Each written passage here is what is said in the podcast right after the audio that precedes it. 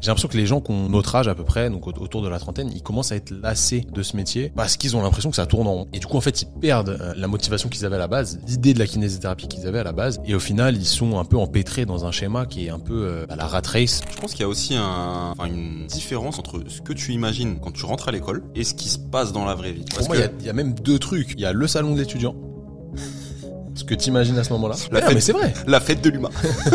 Mais non, mais ça, c'est archi vrai. Ce que tu te dis du métier de kiné à ce moment-là. Quand tu rentres à l'école, quand tu vas faire un stage à l'hôpital, quand tu vas faire un stage en libéral, et après quand tu travailles. Pour moi, il y a vraiment des passages qui sont clés et tu te dis, ah ouais, ah ouais. Ouais, tu te prends deux trois baffes. hein. Moi, je me souviens d'une période où je me disais, mais j'ai l'impression de faire faire toujours les mêmes exercices à mes patients. Qui n'est pas faux. Ouais, soi. mais ça me rendait dingue. Parce que je me disais, mais attends, je sers à rien en fait maintenant. Il faut aussi oser se lancer sur quelque chose de différent. Tu vas faire euh, du hors nomenclature à côté. Par exemple, je sais pas, t'es une nana, tu kiffes le pilate, bah, tu vas donner des cours de pilate à côté. Si t'es formé et certifié pilate. Après, légalement, t'as pas le droit, normalement, ça peut créer des problèmes, ça peut, euh, voilà. T'as pas le droit de rouler à 92 km heure aussi sur une départementale, tu vois. Pourtant, Mhm. tout le monde le fait.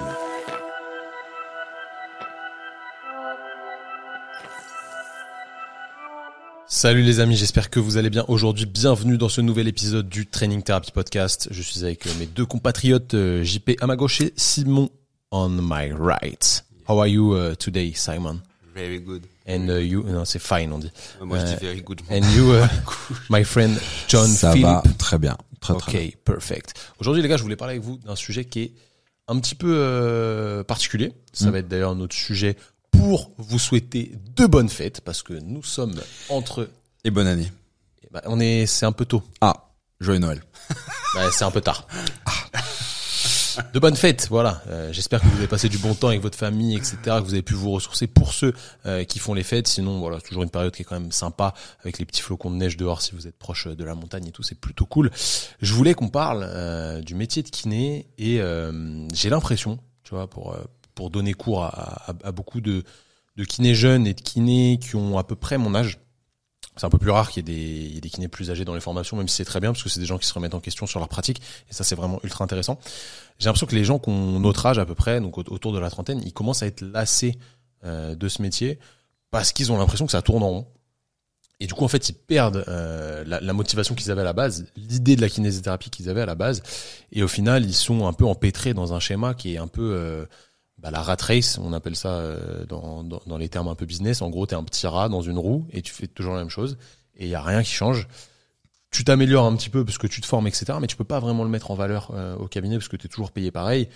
T'es patient, bah t'essayes de faire quelque chose, mais le contexte fait que des fois, bah, c'est pas faisable avec les moyens du cabinet et, et tout ce qu'il y a autour.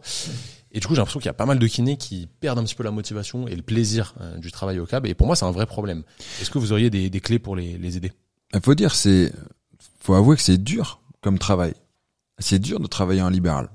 C'est, hum, c'est compliqué parce qu'aujourd'hui, euh, euh, ben voilà, on n'a pas été euh, augmenté par la Sécu depuis X années, ou alors il y a eu une augmentation. De- lurette, comme on dit.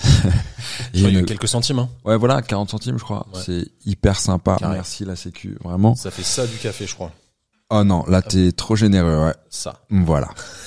Euh, non, en tout cas, voilà, c'est quelque chose qui est difficile, si, surtout si on est euh, consciencieux avec les patients euh, et qu'on les respecte et qu'on se respecte euh, nous et qu'on veut faire du bon travail. C'est quelque chose qui est énergivore, qui est fatigant, qui peut être lassant. Euh, voilà, c'est compliqué de prendre soin des gens.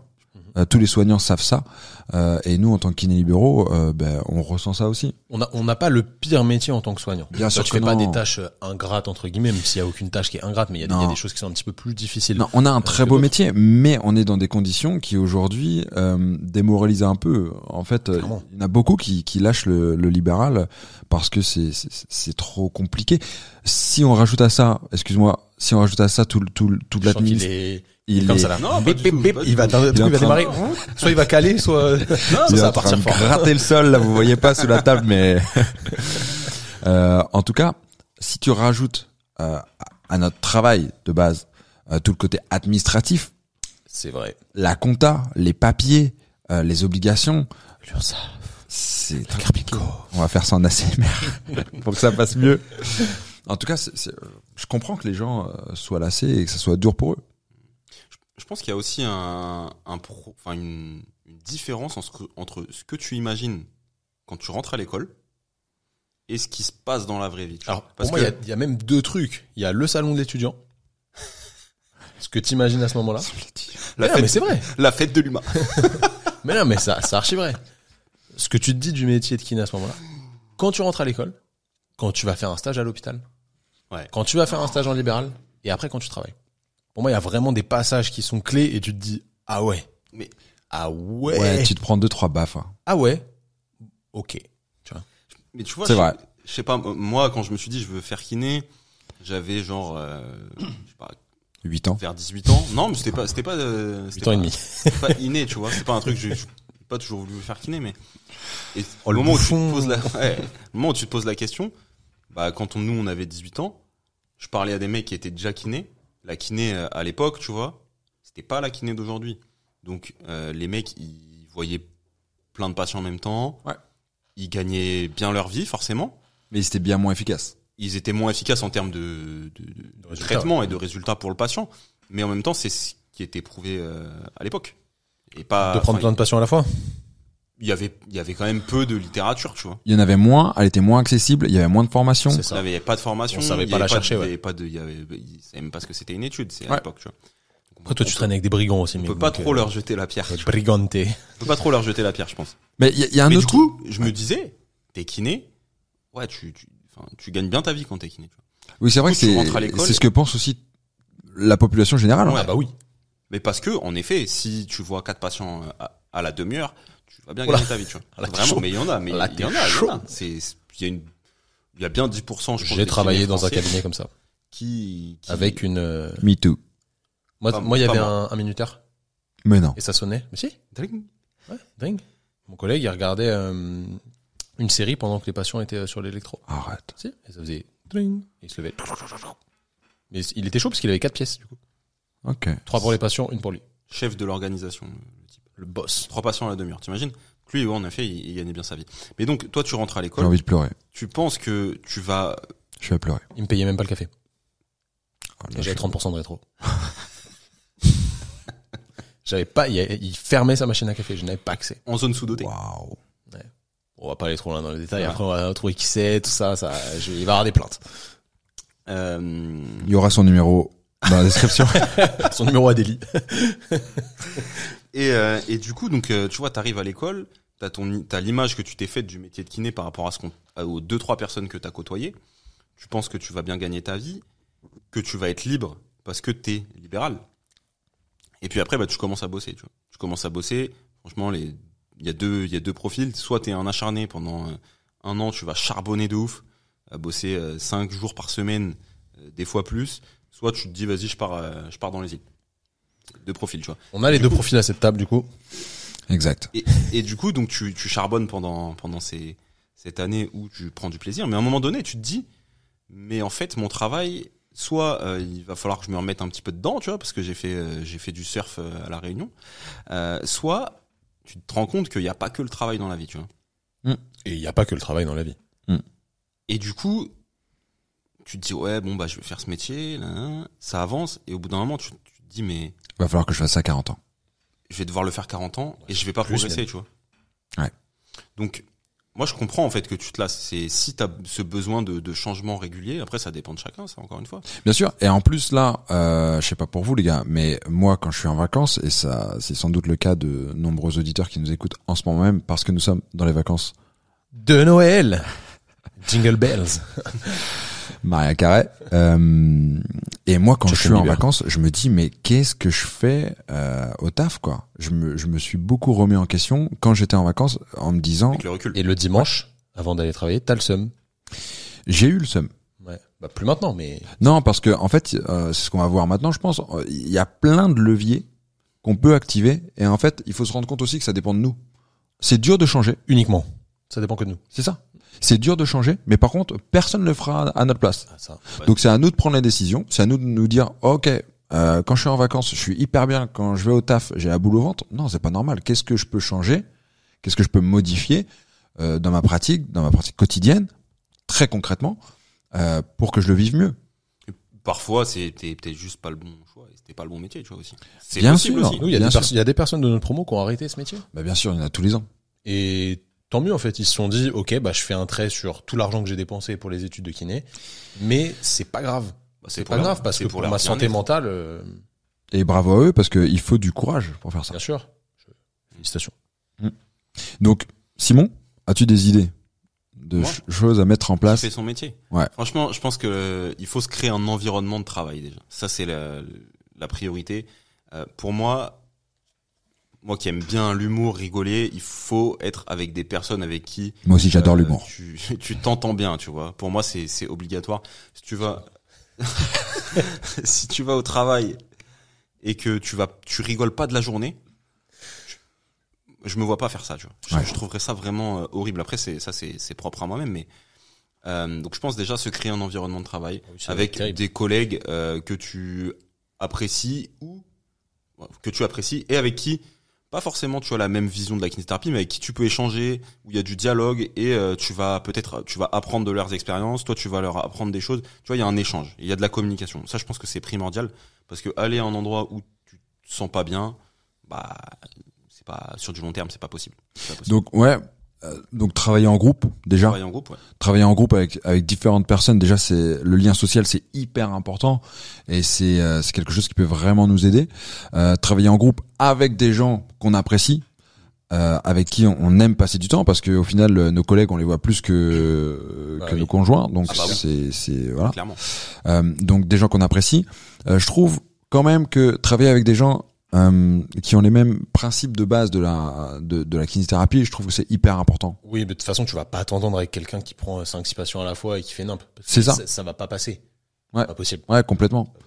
Et puis en plus, ça permet aussi d'avoir euh, euh, tout le monde se monte vers le haut. C'est-à-dire que moi j'adore bosser avec mes collègues parce que je peux leur poser des questions, ils viennent me poser des questions, on se on se challenge un peu, on s'apprend des trucs mutuellement, on se montre aussi des cas cliniques.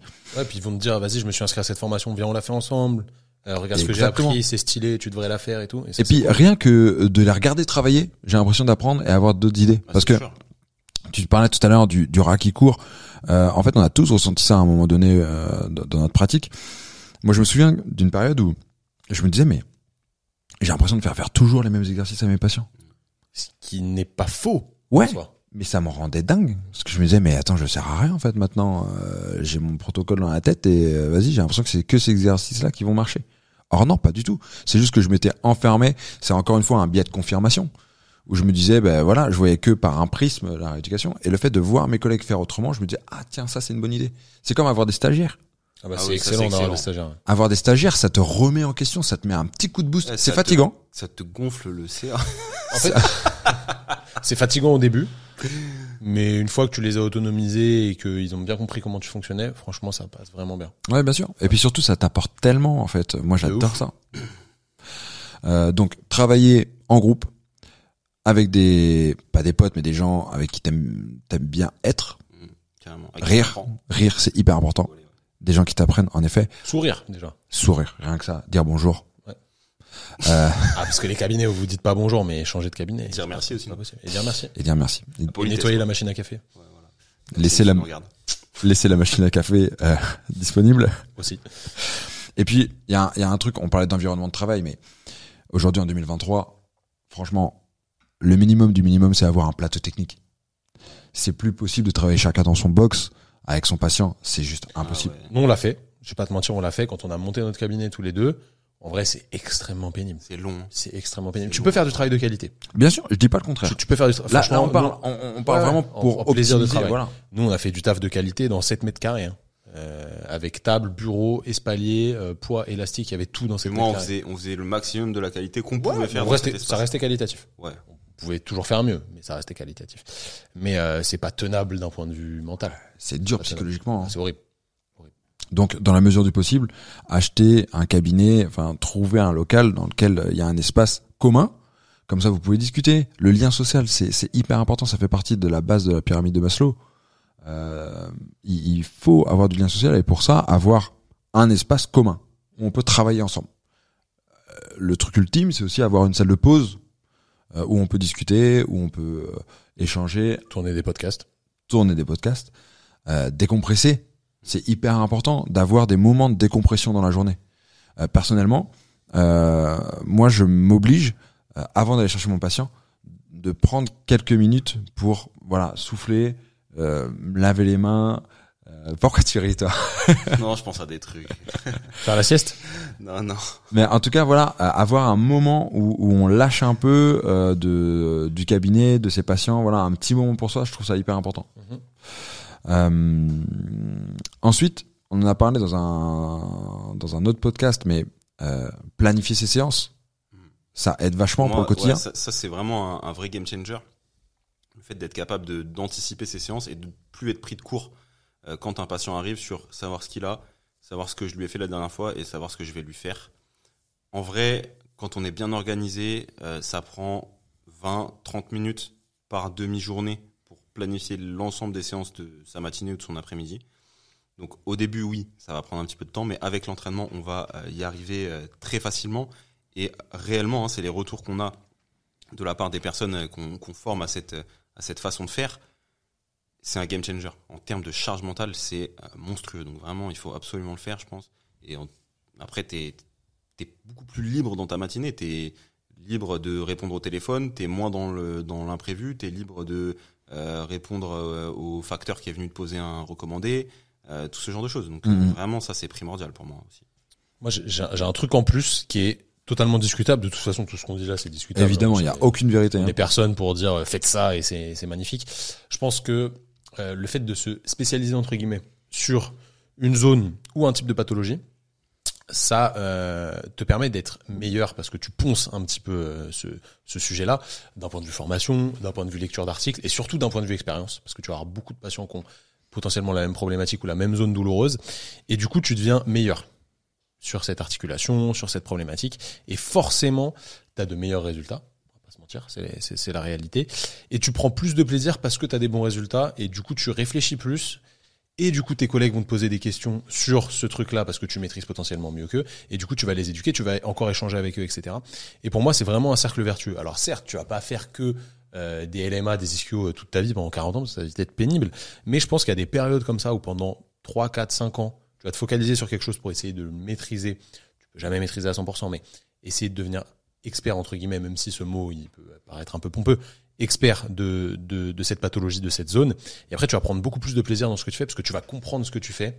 Tu vas avoir tous les tenants et les aboutissants euh, de ton travail et ça va être beaucoup plus euh, voilà valorisant euh, pour toi, je trouve. Ouais, Valorisant aussi parce que tu auras plus de reconnaissance, parce que plus Aussi. de résultats aussi avec tes patients, euh, plus de reconnaissance peut-être de la part de tes collègues qui vont te poser des questions sur sur des trucs que tu maîtrises un peu mieux entre guillemets. Et du coup, enfin c'est un le besoin de reconnaissance pour un être humain, c'est ultra important. Bien sûr. Et puis même d'un point de vue développement personnel, euh, apprendre des choses, progresser, se spécialiser, euh, c'est hyper important. C'est hyper, c'est vraiment, euh, on prend du plaisir à ça. Bien sûr. Le seul souci en fait, c'est que actuellement, tu peux pas vraiment le mettre en valeur d'un point de vue pécunier et d'un point de vue reconnaissance euh, réelle. Tu vois, les gens, ils, ils- ouais. ils vont te dire merci, mais à la fin de la rééducation, normalement, ils te disent merci. Que tu les aies soignés en 12 séances ou en 15 séances, Ils se rendent pas compte. il y aura pas vraiment de différence. Et personne va te dire, ouais, c'est mieux, bravo ce que tu as fait 12 séances, t'économises 3 séances à la sécu, c'est très bien. Si tu fais ça avec tout le monde, bah, c'est magnifique, tu vois. Pour l'État, le bel État Non, français. mais quand tu rentres chez toi et que tu te regardes dans la glace, tu peux Oui. te dire vraiment aujourd'hui j'ai fait du bon travail. Mais l'être humain, il a besoin quand même de reconnaissance des autres Bien et sûr. la reconnaissance pécuniaire en fait permet euh, la reconnaissance aussi des autres. Donc je pense, en plus de tout ça, euh, qu'il faut aussi oser se lancer sur quelque chose de différent.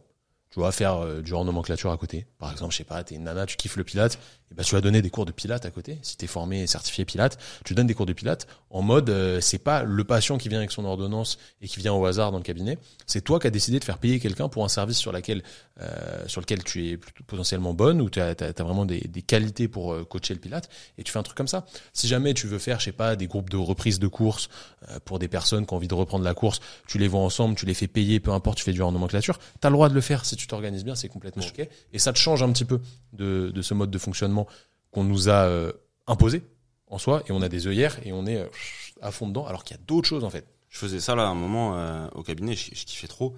J'avais deux créneaux dans la dans la semaine où j'avais une heure et je faisais des séances au stade. Et je faisais des séances de reprise de, de course ou de réathlète, tu vois, un peu plus poussé. Du coup, une heure, c'était fin de rééducation. Tu vois, je prenais jusqu'à six patients en même temps.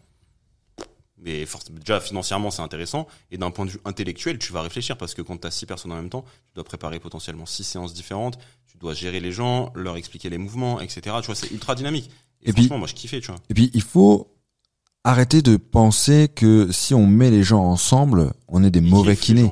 Ils adorent ça. après faut en fait le truc c'est qu'il y a Faut toujours doser, une quoi. nuance Ouais, faut doser. bien sûr Évidemment. bien sûr Mais le travail en groupe a des vrais avantages. Bon, là, il dit l'exercice 6, mais il y avait un stagiaire aussi avec lui, tu vois, donc ça va. Et ils Ouais, étaient mais 12. J'ai déjà fait 6, j'ai déjà fait 8 tout seul, tu vois, mais j'assume, je m'en fous. Et les gens étaient très contents, c'était ce qu'il leur fallait, tu vois. Bien sûr. Il y a- s'il y a quatre personnes, ils sont là pour faire de l'alternance marche-course et que j'ai besoin de voir ça et de les préparer avant pour suivre comme ce qu'ils ressentent à chaque pause, mais je vais pas, euh, enfin, tu peux en prendre même 10 en même temps, qu'il y aura pas de problème, tu vois. Et la qualité de rééducation, elle sera bonne. Complètement d'accord avec vous, les gars. Si je résume un, un, un petit peu les dernières minutes qui viennent de, de se passer là, en gros, euh, se former, ça met des coups de boost, ça, Totalement. Ça nous fait apprendre des trucs, ça nous, ça nous remet dans un mode de pensée euh, hyper positif. On se sent bon, on se sent fort, donc euh, on a envie d'appliquer ça au, au cabinet et ça met un coup de fouet. Euh, ça permet aussi de se spécialiser, donc d'être reconnu, ça c'est cool. Euh, par contre, il y a ce problème de euh, de la rémunération et en effet trouver des moyens pour contourner ça, pour avoir des revenus annexes, pour euh, oser le faire, oser. Il faut, il faut aussi C'est le terme. voilà, il faut, il faut oser, il faut se prendre en main, il faut prendre la décision. On modifiera pas les choses pour vous, donc faisons-le. Trouvons, trouvons une autre porte d'entrée pour avoir une rémunération autre. C'est hyper, hyper important. Et je voudrais venir sur euh, une des problématiques aussi du travail en libéral. C'est un peu le fait de, voilà, toutes les demi-heures, ça sonne, Et ça, c'est Ça sonne. ça sonne. Ça, c'est dur. hein. Franchement, mentalement, c'est dur. C'est stressant. Et un des, un des leviers qu'on peut mettre en place, c'est se mettre à la sonnette. C'est vrai que le, le Ouais. pire truc qu'on ait fait, c'est quand on a mis le, Ouais. le détecteur d'ouverture de Ah non, faut surtout pas faire on ça. était Jamais. 8 au- euh, non pas 8, on était genre des fois 5 en même 5 kinés en même temps. Je te jure, ça fait gling, gling, gling. Horrible. Wow. Et en, en deux jours, il n'y a plus de piles. On n'a pas changé. Mais un, un, un des trucs qu'on peut mettre en place, c'est euh, s'obliger à se mettre des demi-heures off, des trous. Alors je dis une demi-heure, mais parce que c'est un créneau d'une demi-heure, mais ou un quart d'heure. Mais mettre mettre euh, un rendez-vous off dans la matinée ou dans l'après-midi ou les deux. Et comme ça, ça a plusieurs euh, avantages. C'est que euh, déjà, d'une, vous pouvez vous reposer, vous pouvez poser votre cerveau, vous pouvez faire autre chose. Vous avez un moment pour vous. Euh, ou alors, si vous avez des urgences, si vous êtes kiné du sport et vous avez des urgences, euh, des l'orthotraumato ou quoi, euh, bah, vous pouvez voir les gens ou des, des premières intentions. Vous pouvez les caler à ce moment-là.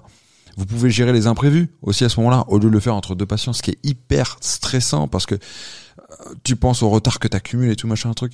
Donc avoir cette petite demi-heure de soupape. Alors oui, ça coûte de l'argent, mais au final, euh, si tu travailles une demi-heure de plus euh, et que tu as le cerveau explosé, est-ce que ça vaut pas le coup de gagner, euh, enfin de perdre entre guillemets ces 0,13 Non, mais je suis d'accord. Tu vois, il y a des gens qu'on voit en formation et on leur dit, ouais, faut que vous pratiquiez les mouvements de renfort sur vous, tu vois. Ils nous disent, mais j'ai pas le temps.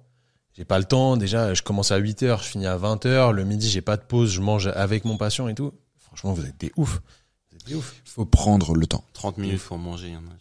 Faut, faut, faut prendre le temps, c'est tout. Mais c'est, c'est, en fait, parfois, la pression du cabinet est telle que Ouais. euh, tu, tu, ne- tu, tu, tu ne peux pas te permettre. Et en plus, En tout cas, tu as l'impression que tu ne peux pas T'as te l'impression permettre. que tu peux pas et te si t'arrives dans un cabinet où tout le monde fait ça, tu te dis ouais si je fais pas ça, ils vont me prendre pour un. Exactement. C'est vrai que c'est perturbant. C'est dur, c'est dur. C'est pas facile. Ça me fait penser, euh, tu vois, les, les bilans. Par exemple, quand tu fais un bilan qui est de base, tu te dis, bah, je vais faire un bilan de 30 minutes. Je me rappelle quand je faisais ça, j'étais tout le temps en train de me dire, ah, je vais jamais avoir le temps de finir. Et le mec, le patient, il me parlait, et quand il commençait à parler longtemps, je regardais l'heure et je me disais, mais putain, je vais être en retard, tu vois. Ça, Et du coup, j'étais même pas concentré sur ce que le mec il me disait. Hmm. Et un jour, je me suis dit, vas-y, je vais pas, euh, je fais des bilans de 45 minutes. Euh, et, et là, je commençais à avoir le temps, tu vois. De, je pouvais le laisser parler, je pouvais euh, finir complètement mon bilan, échanger longtemps avec lui, essayer de lui faire une bonne première intention, euh, impression, pardon. Euh, et vraiment, ça, ça a été euh, très, enfin, très bénéfique moi sur ma pratique. Et même à la fin, je poussais un peu le, le vice à, à faire une heure, tu vois. Et comme ça, ça me laissait le temps d'avoir une petite pause. Parce qu'un bilan, tu vas réfléchir, tu vois. Mmh. ça rejoint ce que tu, après, ouais. ça rejoint ce que tu disais.